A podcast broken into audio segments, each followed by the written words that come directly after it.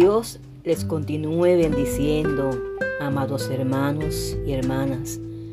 Gracia y paz para todos nosotros, de Dios nuestro Padre y de su amado Hijo Jesucristo. Les habla la hermana Ivonne Misla, pastora por la misericordia de Dios de la Iglesia de Dios Mission Board, el CIBA, en el pueblo de Peñuelas, Puerto Rico, y conductora de este programa permaneciendo en su palabra. En estos momentos vamos a orar. Les invito a que juntos oremos, hablemos con nuestro Señor. Gracias te damos, Señor, pues cercano está tu nombre. Nosotros, Señor, contamos tus maravillas y te adoramos por tus grandes maravillas. Te proclamamos como nuestro Dios, como nuestro Creador, como nuestro Señor. Y te damos gracias por enviar a tu Hijo Jesucristo a morir por nuestros pecados y porque resucitó e intercede por todos nosotros. En este momento te rogamos por los enfermos, aquellos que han sido desahuciados por la medicina conforme, oh Dios amado, a tu voluntad santa. Te pedimos un milagro de sanidad para cada uno de ellos, Señor, conforme a tu misericordia, conforme a tu fidelidad, Señor. Y esto te lo estamos pidiendo en el nombre de Jesús y te damos las gracias, Señor. Amén. Amén. Te invito a que si tienes una Biblia cerca, la abras y busques el Salmo 119, los versos del 105 al 112. Salmo 119, los versos del 105 al 112. Lleva como título este salmo Nun que corresponde a la decimocuarta letra del alfabeto hebreo. Y dice así la poderosa palabra del Señor en el nombre del Padre, del Hijo y del Espíritu Santo. Amén. Lámpara es a mis pies tu palabra y lumbrera a mi camino. Juré y ratifiqué que guardaré tus justos juicios Afligido estoy en gran, en gran manera, perdón. Vivifícame, Jehová, conforme a tu palabra. Te ruego, Jehová, que te sean agradables los sacrificios voluntarios de mi boca y que me enseñes tus juicios. Mi vida está de continuo en peligro, pero no me he olvidado de tu ley. Me pusieron lazo los impíos pero yo no me desvié de tus mandamientos. Por heredad he tomado tus testimonios para siempre, porque son el gozo de mi corazón. Mi corazón incliné a cumplir tus estatutos de continuo hasta el fin. Hermosa palabra que el Señor nos ha dado a, todos nosotros en este día. Y comienza con un texto que para todos nosotros, ¿verdad? Es bien conocido que es el texto que dice, lámpara es a mis pies tu palabra y lumbrera a mi camino. Hermosa comparación que hace el salmista sobre la palabra de Dios y utiliza la imagen poética de una lámpara y de una lumbrera para expresar lo que significa para él la palabra de Dios. Tenemos la imagen de una persona caminando por un camino oscuro, lleno de tinieblas. Porque donde hay tinieblas no puede haber luz. Y donde hay luz no puede existir las tinieblas. Cuando hay, cuando hay oscuridad no podemos ver bien. Afecta nuestra visión. No sabemos por dónde estamos caminando. No sabemos dónde estamos localizados, Por lo tanto, tropezamos, nos podemos caer, nos podemos herir, porque es importante tener una luz que ilumine nuestro camino y que también guíe nuestros pasos. Espiritualmente la palabra de Dios es como una antorcha y como una luz que no permite que nuestro camino se llene de oscuridad, de densas tinieblas. No permite que nuestro camino se llene de oscuridad y podemos ver el camino que estamos recorriendo. Por lo tanto, podemos ver los obstáculos porque no existe la oscuridad. Podemos ver las piedras, las trampas que el enemigo, que Satanás, nos pone y que aparecen en nuestro sendero, que es nuestra vida. Y no importa el tipo de sendero que nos toque caminar. A veces vamos a caminar por valles, por veredas o caminos estrechos, por caminos anchos. A veces caminaremos por caminos desiertos que no hay nadie o caminaremos en compañía con otros. Pero lo importante que debemos señalar es que la palabra de Dios, si la leemos, si la entendemos, si la ponemos en práctica, guiará nuestros pasos por nuestro peregrinar en esta tierra. No importa el camino que tengamos que recorrer, no importa la travesía que tengamos que realizar. Esa palabra va a guiar nuestros pasos y va a alumbrar nuestro camino porque andamos en luz. La Biblia nos dice, además, hermanos, que Jesús es la luz de este mundo. En el Evangelio de San Juan, el capítulo 8 y el verso 12 nos dice, otra vez Jesús les habló diciendo, yo soy la luz del mundo. El que me sigue no andará en tinieblas, sino que tendrá la luz de la vida. Esta es una afirmación contundente que Jesús hace de sí mismo. Jesús es el único que ilumina, que dispersa las tinieblas y, la oscuridad que existen en el corazón del ser humano, producto del pecado, producto de la rebelión y que el mundo necesita de esa luz. El mundo necesita de esa luz verdadera. El mundo necesita ver que nuestras vidas están llenas de la luz de Cristo. Y si tú no has, no has hecho esta, esta decisión, te invitamos para que tú recibas en tu corazón y en tu vida la luz de Cristo. Porque el que sigue a Cristo no andará en tinieblas, ni tampoco será dominado por el pecado. El otro verso nos dice, juré y ratifiqué que guardaré tus justos juicios. Y de acuerdo a la Biblia, traducción del lenguaje actual, nos dice, cumpliré la promesa que te hice, obedeceré tus justos juicios. En, este, en esta porción bíblica vuelve a dominar una vez más ese compromiso del salmista de guardar la palabra de Dios y utiliza dos palabras, puré y ratifiqué. Es una doble decisión que implica que iba a cumplir con su promesa. Muchas veces nosotros nos hacemos promesas que no cumplimos, metas o deseos que no alcanzamos. Deseamos buscar más de Dios, deseamos leer más la Biblia, deseamos orar más, deseamos estar en comunión más con el Señor. Le prometemos tantas cosas a Dios, pero no las cumplimos. Pero todo se queda en deseos, no en acciones. Y el libro de Eclesiastés en el capítulo 5 nos advierte sobre el peligro de prometer y no cumplir. Pero por otro lado, hermanos, y hermanas, nosotros debemos de asumir esta actitud valiente, determinada del salmista de obedecer la palabra de Dios.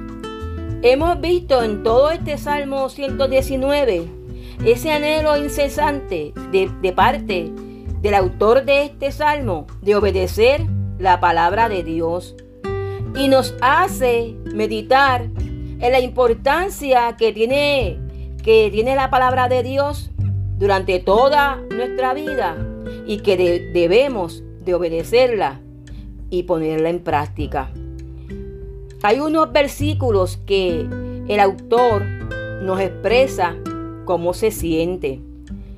En el verso 107 el autor nos dice que se encuentra afligido en gran manera. Y todos nosotros conocemos lo que es la aflicción. Conocemos y hemos pasado y entendemos cuando la aflicción toca a nuestras puertas. Cuando llega a nuestras vidas por medio de situaciones, de problemas, de realidades que tenemos que enfrentar. Por lo tanto, no era un momento fácil por el que el salmista estaba pasando. ¿Cuántos hermanos en medio de esta pandemia han sido afligidos porque se han contagiado con el COVID? O un familiar, o un amigo, o un conocido, o un hermano en la fe que también se ha contagiado y otros que han partido por el Señor. Por otro, por otro lado, perdón, aquellos también que se quedaron sin trabajo, que han perdido a un ser amado inesperadamente y otras aflicciones que hemos pasado. Cuánta tristeza, cuánto abatimiento, cuánta desolación, quebrantamiento, cuánto dolor, cuánta angustia, cuánta tristeza existe en nuestros corazones cuando pasamos por un tiempo de aflicción. Nos sentimos desfallecer. Ana, en su aflicción, la situación por la cual ella estaba pasando, en el, libro de Primera de Samuel nos dice que Ana estaba sumamente afligida. Estaba pasando por un dolor bien fuerte en su vida. Y ella va al tabernáculo que se encontraba en Silo y ella derramó su alma delante de Dios. Y nosotros, ¿verdad? Sabemos lo que es pasar por momentos difíciles, por momentos duros y derramar nuestra alma delante del Señor, esperando que el Señor en su misericordia nos ayude y nos aliente. Por otro lado, cuando estamos en aflicción es como si estuviéramos en ese pozo de, desesperación. Es sentirse en un túnel sin salida. Sin embargo, en medio de su gran aflicción, el salmista, como Ana, invoca la presencia del Señor. El salmista le pide a Dios que le dé vida. El salmista le pide a Dios que le dé esperanza. Porque el salmista reconocía el poder y la majestuosidad de nuestro Señor. El salmista reconocía que Dios tiene control de todo. El salmista reconocía que para Dios nada es imposible. Y de este modo, él entendía que solamente en medio de su aflicción, que solamente en medio de su dolor, la palabra de Dios le iba a dar vida, le iba a dar esperanza, le iba a sostener en medio de la aflicción. Hermanos, entonces, en medio de nuestras aflicciones, en medio de nuestros dolores, y de experiencias que atravesamos en nuestra vida, debemos de pedirle al Señor que nos dé vida, que nos vivifique, que traiga esperanza, que traiga restauración, que nos ayude, que nos anime, que nos liberte, que podamos seguir hacia adelante, confiando en el Señor en medio de la aflicción que estamos atravesando. Además de que el salmista estaba pasando por una aflicción, también dice el salmista que en ese momento de su vida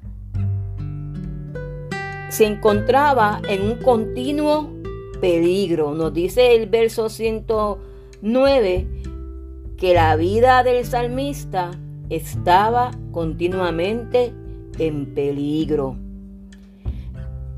es tener esa sensación de saber que, estamos a punto de, de morir.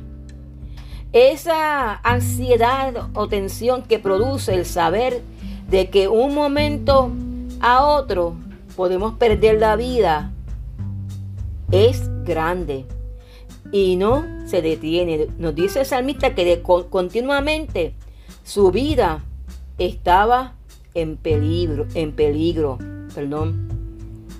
Y algo continuo implica que no tiene fin, que sigue todos los días sin cesar. Y una de las cosas que, que siguen sin cesar todos los días en nuestra vida es la ansiedad, es la tensión que nos rodea incesantemente, continuamente, que amenaza con quitarnos nuestra paz y sobre todo nuestra confianza en Dios. Vivimos muy apurados, presos de la rutina, de nuestros trabajos, que a veces se transforman en grandes campos de batalla, tanto nuestros trabajos como nuestra, nuestro ambiente familiar.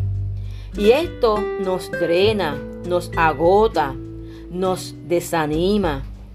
Y en medio de, de, la situación que pasaba el salmista, de ese peligro de muerte, y en medio de la ansiedad y el desasosiego que muchas veces nosotros experimentamos por las, por las batallas que libramos, no podemos olvidarnos de la palabra de Dios.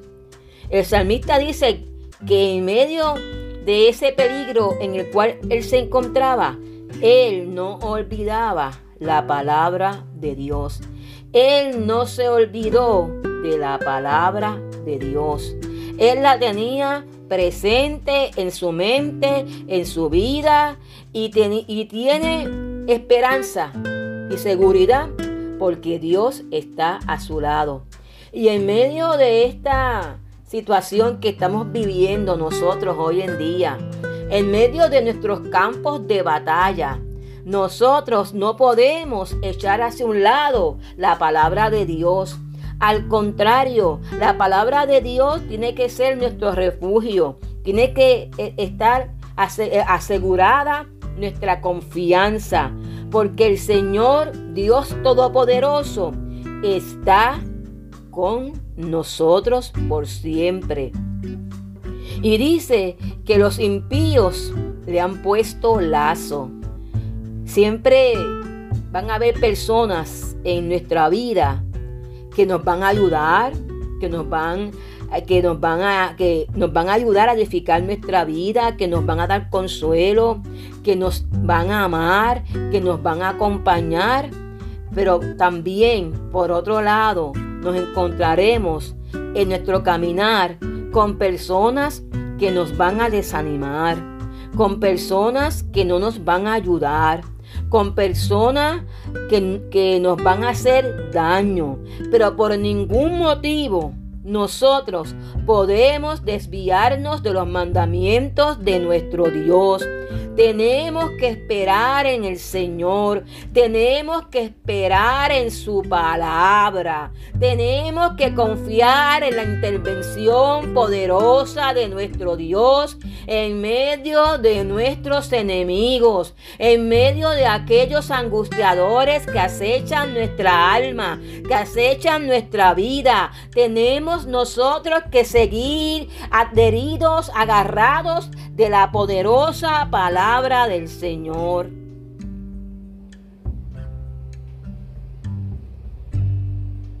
Y nos dice también el salmista, estaba pasando por momentos, por diferentes momentos en su vida, pero él le dice al Señor en el, en el, en el verso 108, te ruego Jehová que te sean agradables los sacrificios voluntarios de tu boca y que me enseñes tus juicios. El Señor presentó estas palabras, perdón, perdóname, perdón, el salmista presentó estas palabras a Dios como si fueran un sacrificio traído hacia, hacia el altar, sacrificios voluntarios. Nuestras oraciones, nuestra alabanza, nuestra adoración a Dios debe ser voluntariamente, de corazón. Y en todo momento debemos depender de la palabra de Dios y no de nuestro criterio personal. Debemos sumergirnos en las enseñanzas de la palabra de Dios.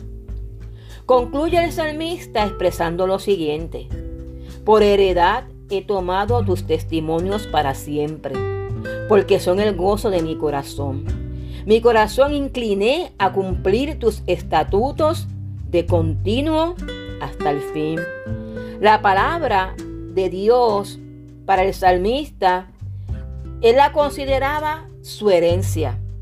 Él la consideraba su posesión y que era el gozo de su corazón. El salmista reafirma que mientras él viva en esta tierra, él nunca se iba a olvidar de la palabra de Dios. Y de este modo él reafirma su decisión, su, deseo de leer, su deseo de aprender, de meditar y de obedecer la palabra de Dios todos los días de, su vida, desde de continuo hasta el fin, en el momento de la aflicción como en el momento del gozo, en el momento de la ansiedad como, el como en el momento de la tranquilidad, en el momento en que todo marcha bien como el momento en que todo no marcha bien.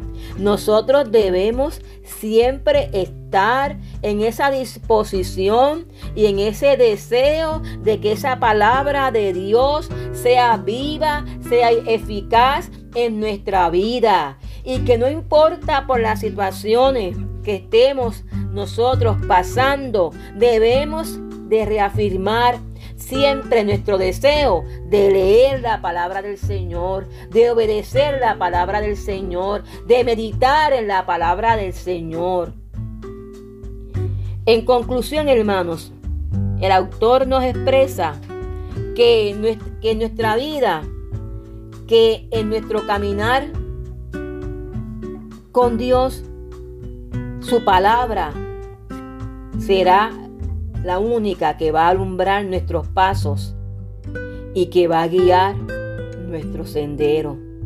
Y que no importa qué camino en este momento tú estés atravesando, si te encuentras afligido, si te encuentras triste, si te encuentras desolado, si te encuentras quebrantado, si tu vida está en peligro, si te sientes ansioso, si te sientes desanimado, si te sientes sin fuerzas, si te sientes cansado, si te has detenido en tu caminar, si los problemas eh, que envía el enemigo te han hecho desfallecer, si te sientes en peligro de muerte continuamente, la palabra del Señor te va a dar vida. La palabra del Señor te va a sostener. La palabra del Señor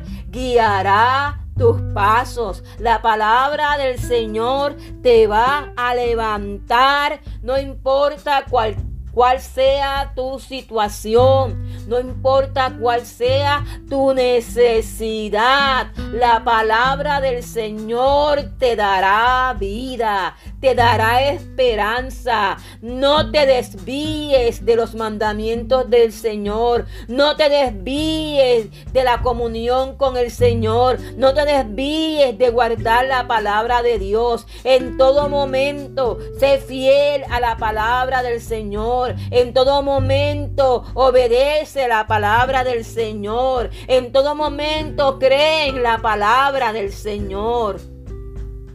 Porque nuestro Dios es un Dios que cumple sus promesas. Y en toda situación que tú atravieses, amado hermano, profundiza en la palabra de Dios porque ella te va a dar vida. Ella te llenará tu corazón de gozo, de un gozo verdadero, de un gozo genuino. ese gozo maravilloso que produce en nosotros la palabra del Señor. En toda tu vida, permite que la palabra de Dios te llene de vida, te brinde esperanza y te llene de gozo.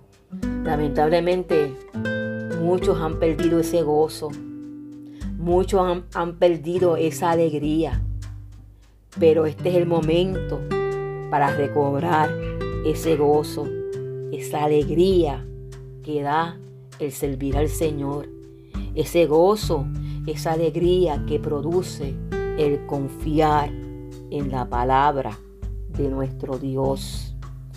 Qué bueno es confiar en el Señor en medio de las situaciones de nuestra vida y saber que el Señor está a nuestro lado, junto con nosotros, y que Él también pelea nuestras batallas.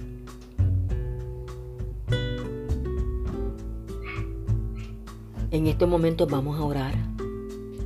Amado Dios, reafirma nuestros pasos, sigue iluminándolos con la luz de tu bendita palabra, que podamos caminar seguros y confiados en medio de las diferentes situaciones de nuestra vida, porque tú estás con nosotros.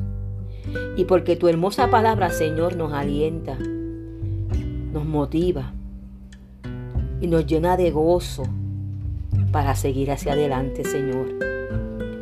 Gracias te damos, Señor. En el nombre de Jesús hemos orado. Amén. Permita el Señor que su palabra nos llene de gozo, nos dé vida, nos dé esperanza y que en nosotros siempre esté ese deseo firme de no desviarnos de su bendita palabra y de obedecer la palabra de nuestro Dios. Que la paz de Dios esté siempre con todos nosotros. Que Dios les bendiga, amados hermanos.